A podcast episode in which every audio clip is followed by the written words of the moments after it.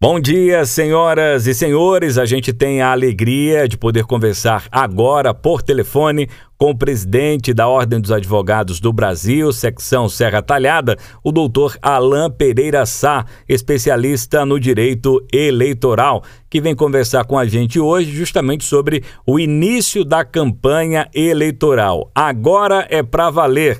Doutor Alain Pereira Sá, seja bem-vindo aqui à nossa programação. É uma grande satisfação para a gente poder ouvir o amigo nessa manhã. Doutor, Agora é para valer. Já podem gastar aí o dinheiro do fundão eleitoral os candidatos, doutor? Bom dia a todos. Bom dia, meu amigo Tênis. Prazer imenso estar na Rádio Vila Bela com vocês todos aqui. Quanto tempo já morrendo de saudade, a correria é grande, mas estamos de volta para esclarecer aí a todos que lhe, lhe escutam esse programa maravilhoso que a informa Serra Talhada em toda a região logo cedo. Né? Parabéns pelo trabalho. Bom, o dinheiro do fundo já pode ser utilizado, viu? A gente, desde 2018, né, que a gente vive uma campanha eterna e o Brasil, nem Pernambuco, é, desligaram. Mas a gente tem que lembrar que o marco da pré-campanha foi até ontem, dia 15, né? E a partir de hoje, dia 16, começa a campanha efetivamente, né? Que é quando os materiais de campanha, é, os debates televisivos e radiofônicos já podem acontecer né? É quando os candidatos também já podem fazer carreata, passeatas, motociatas, mobilizações, né? Dizer realmente seu número, é, que isso era uma, uma das vedações que a gente tem na pré-campanha, que até ontem, dia 15, não se podia pedir voto, nem poderia divulgar número, sob pena de ser considerado propaganda antecipada. Então, nós temos aí hoje uma, uma, uma gama de, de ações que podem ser feitas. E assim, eu sei que é muito complicado para a população lidar muitas vezes com tanta informação é, durante esse período todo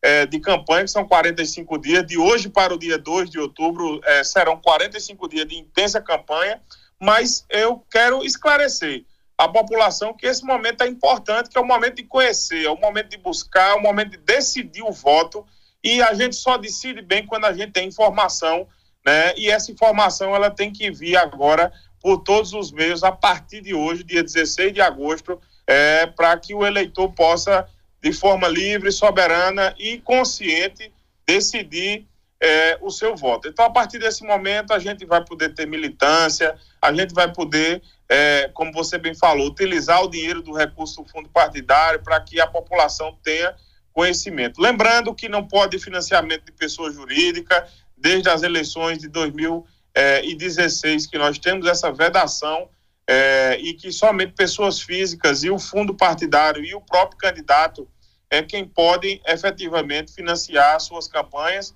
E isso é, é tênis é uma festa da democracia que realmente se faz necessária né, já reduziram a campanha de 90 para 45 dias o que por um lado é bom né? Porque se gasta menos e se tem é, menos engessamento é, em muitas pautas que ficam travadas pela eleição, mas também, por outro lado, é, é ruim porque a população tem menos tempo para ficar informada. Então, busque a informação sobre o seu candidato, vote consciente, não espalhe fake news, né, porque tenho certeza que será punido. A gente já vê várias decisões do TRE castigando realmente quem tem passado fake news pelo WhatsApp, pelas redes sociais, então, é o momento do eleitor se informar e, claro, a Rádio Vila Bela e todos os meios de comunicação do Brasil e da região têm aí um importante papel né, para fomentar o debate entre eleitores e candidatos e, assim, a gente poder fortalecer ainda mais nossa democracia. É, doutor, até ontem, né, dia 15, era possível fazer a inscrição da candidatura, né, junto ao TRE e ao TSE. É, a partir de hoje, não se tem mais chance para uma mudança, por exemplo, de candidato que acabou sendo apontado como candidato a deputado estadual, mas agora resolveu, junto com o partido, ser federal. A partir de hoje, isso, isso já não é mais possível, né, presidente?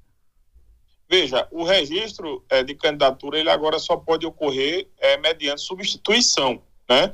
A, aqueles que e, e, o nome tem que é, tem que ser feita uma nova ata em caso de substituição, ou seja, tem que sair sempre um e entrar outro. E esse prazo ele tem ele tem data para acabar. Então, a gente só pode agora, a partir de agora, é, é, vamos dizer assim, manejar substituições, é, sejam elas por existência ou até mesmo por, é, em caso de falecimento de algum candidato ou candidata, mas elas têm até 20 dias antes da eleição para que ocorram. Né? Então, até ainda o mês de setembro, poderão ocorrer substituições, mas o prazo efetivo realmente foi até ontem, dia 15, para que fossem incluídos esses nomes é, na, no sistema Candex, que é o sistema da Justiça Eleitoral Brasileira, né, onde os candidatos colocam ali as informações, certidões negativas e toda a documentação necessária para que o seu nome seja realmente é, é, registrado né, mediante análise aí da Justiça Eleitoral, de um juiz eleitoral ou de um desembargador do TRE ou do TSE, no caso do presidente, que vai referendar esse nome é, caso a pessoa realmente esteja elegível, né? Ou seja, esse é o momento onde as, as pessoas também podem entrar com ação de impugnação ao registro de candidatura. É, esse abre-se um prazo após a, a, a, o registro de cinco dias é, para que o Ministério Público, outros partidos ou coligações possam impugnar é, o, o, esses nomes. E esses nomes que eventualmente também forem impugnados, Anderson, eles podem ser substituídos até esse prazo, como eu bem lhe falei, de 20 dias antes da eleição, que é quando é, evita exatamente de, de acontecer o que acontecia muito antigamente, onde o candidato muitas vezes era substituído um dia antes da eleição é, e aí o pessoal muitas vezes votava sem saber que ainda tinha ocorrido a substituição. Então hoje tem que ser 20 dias antes e isso é a única forma de modificar essas listas é com substituição desses nomes. Presidente, me diga uma coisa. A gente viu recentemente é, decisões do TSE acabar prejudicando candidatos eleitos aqui na região, como é o caso de Flores, onde dois parlamentares foram é, aí colocados para fora praticamente, né? É, é, a palavra mais bonita é dizer que eles tiveram um mandato cassado, mas eles foram escorraçados mesmo na Câmara Municipal pelo Tribunal Superior Eleitoral sob a acusação de terem mentido, né, sobre a questão daquele preenchimento da cota feminina na chapa que foi registrada nas eleições municipais de 2020 as chances é, dos partidos incorrerem também é, com essa problemática nas eleições gerais são as mesmas da municipal? Me parece que a municipal, é, os partidos têm um pouquinho mais né, de dificuldade para preencher essas cotas é, do público feminino. Qual é a sua visão em relação a isso na campanha geral? Os partidos sofrem a mesma pressão, têm aí as mesmas dificuldades ou é mais fácil por ser mais abrangente? Veja, é, a gama de, de, de, part... de pessoas que podem participar de uma eleição geral, ela é, ela é bem maior e é mais, é, é, não é tão difícil como na campanha de vereador. Né? Eu acompanho alguns casos aí no Brasil afora é, dessa questão do, do, do, da cota de mulheres, a cota de gênero, né? que a gente fala de mulheres porque, infelizmente, as mulheres ainda têm ainda uma participação na política, apesar de estar aumentando, ainda não é suficiente. Então, a cota ela é tanto para homem como para mulher, mas em algumas candidaturas, é, algumas chapas de partidos em 2020, elas, é, elas estão caindo justamente por conta, os mandatos estão sendo caçados por conta de serem detectados que mulheres foram colocadas ali é, somente para preencher e é, muitas delas não tiraram nenhum voto. Não sei como é o caso de Flores, mas o que eu tenho a lhe dizer é que também já tem gerado outra discussão. Muitas vezes, Tênis, tem tirado da chapa mulheres que foram eleitas, isso em decisões aí do Brasil afora. É, é, a, quando tira a chapa, muitas vezes aquela chapa teve homem, mas tiveram mulheres também. Então está se tirando um candidato A ou B para colocar muitas vezes, às vezes sai uma mulher para entrar um homem. Né? Veja a incoerência e o, a distorção que nosso sistema eleitoral ainda tem. É, e o TSE está para decidir isso, porque é incongruente, por exemplo, você derrubar uma chapa e você tira é, muitas vezes ali uma mulher que foi eleita e quando redistribui a vaga, entra um homem na vaga daquela mulher que tinha sido eleita naquela chapa. Então, é, é, é, muito complexo isso, mas o fato é que as mulheres precisam de uma participação maior. Eu mesmo sou um defensor da, da, das mulheres na política. É, e o que é que acontece? O TSE ainda não tem um entendimento firmado sobre essa questão, é, batido o martelo. E eu acredito muito que, é, salvo casos grosseiros, onde, onde tenha sido uma fraude muito é, contundente, é que as chapas irão cair. Do contrário, eu acredito que o TSE vai ter um entendimento no sentido de manter essas chapas, é, até porque agora a mulher também vai precisar ter é, um financiamento diferenciado para suas campanhas e isso vai com certeza obrigar os partidos a investirem mais em candidaturas femininas. Presidente, já que a gente está falando dessa questão de segurança jurídica, né, para os mandatos, enfim, é, essa questão da prestação de contas é algo que tem levantado um grande debate é, no país inteiro, porque nos estados né, candidatos a deputado estadual, federal, candidatos ao governo, a senadores, eles prestam contas né, daquele patrimônio, do que eles têm de bens, enfim. É, e muitos chegam a nos fazer rir, né?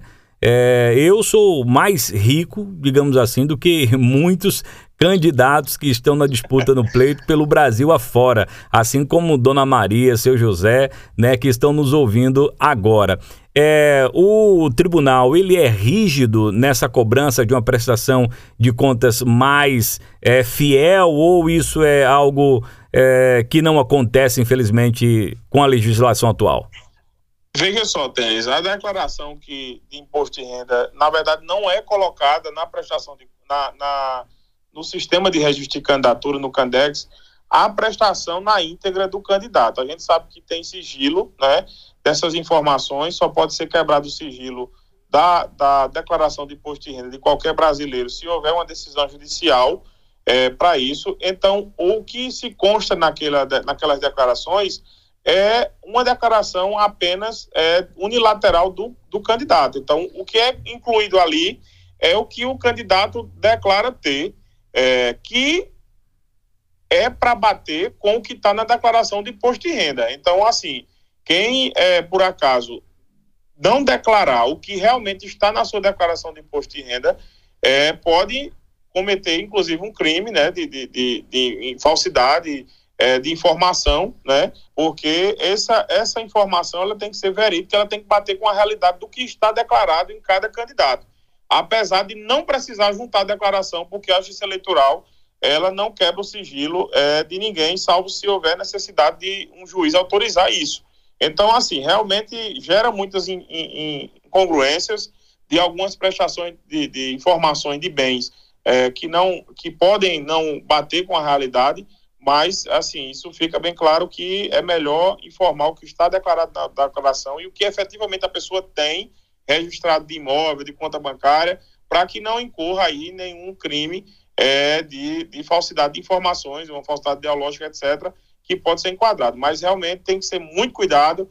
Essas informações, elas são de mera é, conveniência no momento do registro do candidato. Então, o candidato declarou, a justiça entende que aquilo ali é o correto.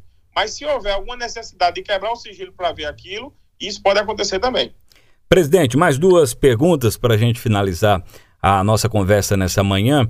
A primeira é sobre essa equalização, né, que não existe entre os candidatos. Ou seja, fala-se tanto em justiça, em poder de igualdade, mas a começar pela distribuição, né, do fundo partidário, dessa dinheirama aí do fundão, é, sempre os candidatos de mandato ou aqueles a quem os presidentes né, querem é, fazer um, um, um aceno, né, fazer ali um agrado maior, acabam ficando com a maior fatia desses valores. Né? Ao que parece, não há um, uma determinação mais equânime para garantir que todos os candidatos eles é, com igualdade recebam o mesmo dinheiro do fundo partidário.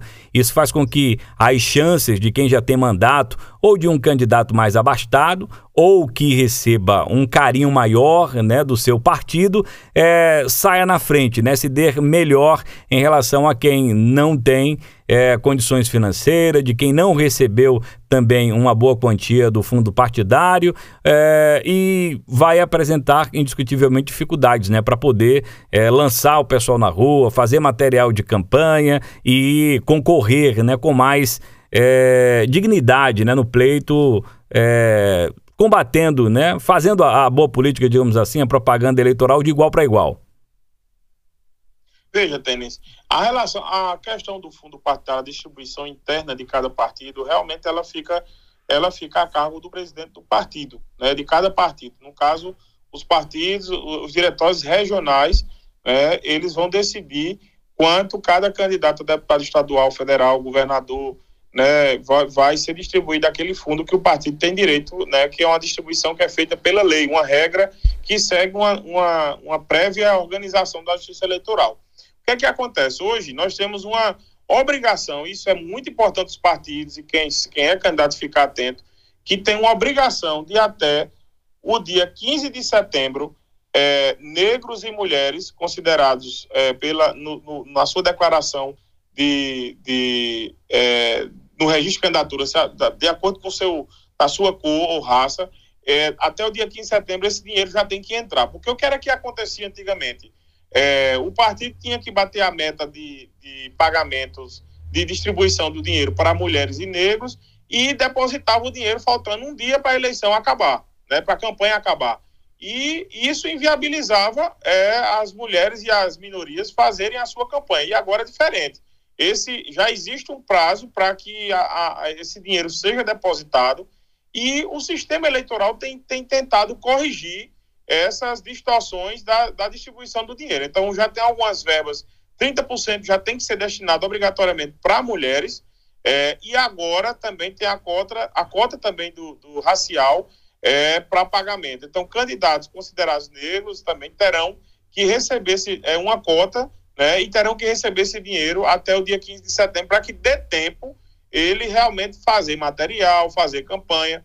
Então, assim, a distribuição ela fica hoje a cargo do presidente do partido, mas, ao mesmo tempo, existem algumas regras que estão endurecendo para que esse dinheiro chegue na maior quantidade de pessoas e dê acesso também a outras minorias a participarem de forma digna, como você bem falou, do processo eleitoral.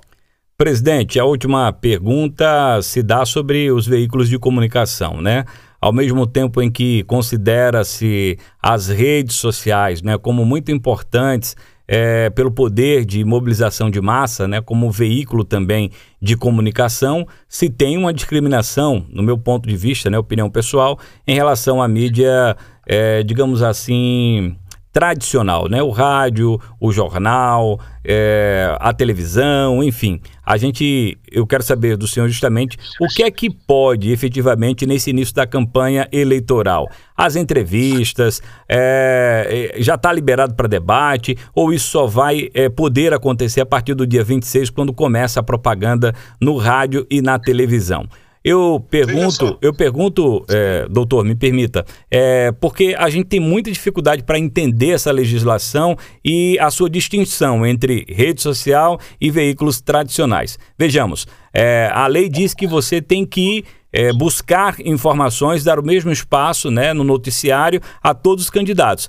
Existem alguns candidatos que têm suas assessorias e que, de forma mais rápida, conseguem mobilizar os veículos de comunicação é, com a sua informação. Já se tem muita outra, muita dificuldade com os outros candidatos, com as outras candidaturas, que para achar uma notícia é muito difícil dessas pessoas nos veículos de comunicação. É, qual é o, a visão do TRE, do TSE em relação a isso? Se eu tiver informação, digamos que nós temos 10 candidatos a, a governador, se eu tiver informação de cinco, eu posso ou não divulgar diante das dificuldades para encontrar informação desses outros cinco candidatos, presidente? A pergunta é excelente, né? De quem está realmente, Anderson, antenado, como a Rádio Vila Bela e todos os seus integrantes na sua pessoa, é, da preocupação de entregar à população de forma clara, é, sem manipulação né, e sem fake news, as informações da democracia, né, dos candidatos, isso é importantíssimo, então de parabéns. E digo, vamos fazer uma distinção, blogs e, é, blogs, é, é, e sites portais de internet, eles não são é, tão fiscalizados como as concessões públicas, como TV e rádio, né? Todo mundo sabe que a TV e o rádio, eles são é, outorgas né, do governo federal, é, que elas têm, vamos dizer assim, é, o, um braço do, do governo do Estado através concedido aí a um particular, no caso o, o proprietário da rádio, para que faça isso. Mas essas concessões elas são públicas, né, como o nome mesmo já diz. Então a vigilância em cima dessas concessões elas são maiores. É, então, hoje, é, na rádio e na TV, que são concessões, a, o espaço ele, ele é obrigatório para todos, todos os candidatos que, que tiverem é, é, deputados na bancada. Por exemplo, um candidato a governador em Pernambuco, se o partido dele tiver é, na bancada do, do, da Câmara Federal algum deputado, é obrigatória a participação deles em debates, em entrevistas que sejam nessas concessões. Então, isso aí já é um ponto já. Então, aquele candidato que não tem representação no Congresso Nacional, no, no, na Câmara de Deputados, é, não é obrigado o meio de comunicação é, é chamá-lo. Mas existe uma fiscalização maior, né, maior do que nos blogs. Né? Então, a, a preocupação que os meios de comunicações sociais, através de rádio e TV, tem que ter é exatamente de comunicar. Então, é importante mandar um e-mail para a assessoria solicitando aí a, a entrevista né, do palestrante, ter esse cuidado, porque isso é exatamente a prova de que o meio de comunicação, que é uma concessão pública, é, está aí preocupado em dar oportunidade a todos né, e, e fazer chegar informação a todos. Agora, eventualmente, se algum candidato não quiser participar ou não der notícia em relação à comunicação de que queira participar daquela entrevista, daquela sabatina, é, então aí o, o veículo de comunicação fica desobrigado a isso. Então, o que é que acontece? Os debates, eles, tênis, eles já podem acontecer desde antes da campanha, ou seja, desde ontem para trás, né, do dia 15 para trás, que eles podem ocorrer é, para que a população tenha. Por exemplo, nós já tivemos agora no governo de São Paulo, fora do período de campanha que começou hoje, um debate, né, exatamente porque é, esses debates eles podem ocorrer. Agora, não pode pedir voto e não pode divulgar número. Então, nesse debate lá de São Paulo, não pode falar número nem pedir voto. Mas de, o debate de ideias ele já pode ocorrer a qualquer momento. Né? Então, hoje, é, esses, cham, essas chamadas dos meios de comunicação sociais, especialmente rádio e TV, para cada candidato tem que ser é, bem atentamente é, vamos, formulado, porque se houver algum questionamento de algum candidato que se sinta prejudicado, ou candidata, porque não foi chamado, o veículo de comunicação vai ter uma prova de que convidou. Né? E é, agora, blogs realmente não tem um controle tão efetivo, porque é um canal particular. Agora também tem que verificar se o blog tiver divulgando ali as informações é, e for alguma fake news ou alguma matéria do ponto de vista negativo para depreciar algum candidato, isso aí é passível sim de ser retirado e de sofrer também sanção criminal e, e, e também de pagamento de multa. Né? Em, então, relação a, em é relação a essas notícias, eh, presidente, eh, a gente faz o giro né, dos candidatos agora ao governo de Pernambuco. Alguns candidatos a gente consegue eh, as informações né, sobre agenda, sobre debates que participaram com a comunidade ou em veículos de comunicação, mas tem outros que a gente não consegue nenhum tipo de informação. É possível, assim mesmo, divulgar as informações dos candidatos que se encontram na mídia? É possível sim, é possível sim. É, a, o meio de comunicação, em caso de questionamento, pode exatamente é, dizer que não realmente tentou de todas as formas e não conseguiu alguma uhum. prova aí, algum ofício, alguma questão com pela rede social do próprio candidato, né, uma comunicação, um chamado para mandar um, uma, uma, um resumo das atividades, mas a divulgação dos candidatos que por, porventura enviarem, ela pode ocorrer sem problema nenhum, porque é exatamente para é, fazer a informação chegar. Agora, se eventualmente algum candidato se sentir prejudicado é, e o meio de comunicação provar que tentou é, pedir as informações, então eu, eu tenho certeza que não há problema nenhum para o meio de comunicação.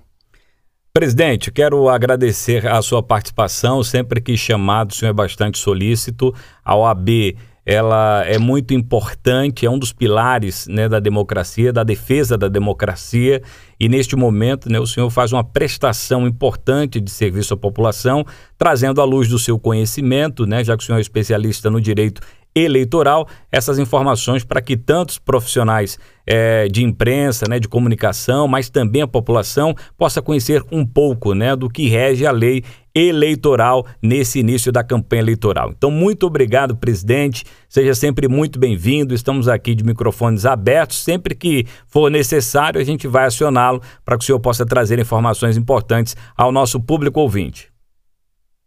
Quero agradecer imensamente a confiança sua no nosso trabalho, na nossa, na nossa missão na OAB também de levar a população, a sociedade civil, as informações, né? A, a OAB ela, ela faz parte né, da, da, da democracia desse país, então a gente fica muito orgulhoso de participar e de convocar também a população para que escolha as melhores propostas, voto consciente e que a gente consiga, de fato, fazer a informação verdadeira chegar né, no eleitor. E o rádio tem um papel importantíssimo, né? E eu quero aqui frisar, porque o rádio hoje é, é, é, tem uma confiança enorme depois de tantos, é, tantos aí décadas já de prestação de serviço à humanidade. O rádio ainda continua com a sua fé inabalável e é, é a, a, o trabalho de vocês é fundamental para essa manutenção dessa democracia né, forte e vigorosa que nós temos e a OAB participa de tudo isso com muito orgulho junto a vocês. Então, muito obrigado e até breve, estou à disposição. Muito, muito importante a sua fala final, presidente. De fato, né, as pesquisas apontam que o rádio é o detentor entre os veículos de comunicação do maior percentual de credibilidade. Eu lancei uma campanha anos atrás que fez muito sucesso e faz até hoje. Deu no rádio, é verdade, pode confiar. Muito obrigado. Conversamos com o doutor Alain Pereira Sá, especialista no direito eleitoral, presidente da OAB secção Serra Talhada. Alain Caceteiro. Foi ótimo, irmão. Muito obrigado. Vai preencher